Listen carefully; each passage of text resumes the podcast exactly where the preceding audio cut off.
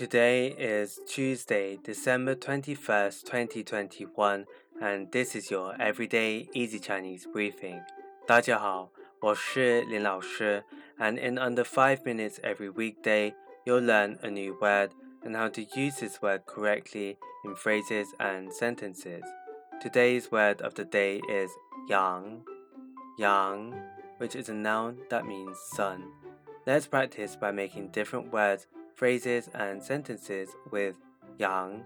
The first word is yang guang, yang guang, which means sunshine. Let's look at each character of this word. Yang means sun and guang means shine. A way of using it in a sentence is 阳光很刺眼。阳光很刺眼。The sunshine is dazzling. You can say this when you are outside without sunglasses and the sun is just too bright for you. Another word we can create with yang is 夕阳,夕阳. This means sunset. Let's look at each character of this word. Si means evening or dusk, and yang means sun, so it literally means evening sun. A way of using it in a sentence is 今天的夕阳真的很美。 今天的夕阳真的很美。The sunset today is really beautiful. Finally, we can create the word 阳台,阳台, which means balcony.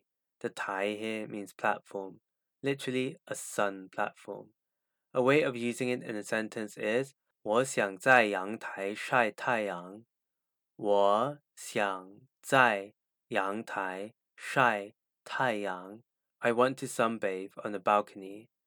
Today we looked at the word yang, which is a noun that means sun, and we created other words using it. These are yangguang, sunshine, xiyang, sunset, and yangtai, balcony.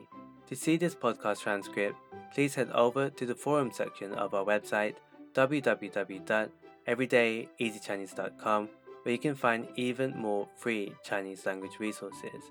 See you again soon for more practice.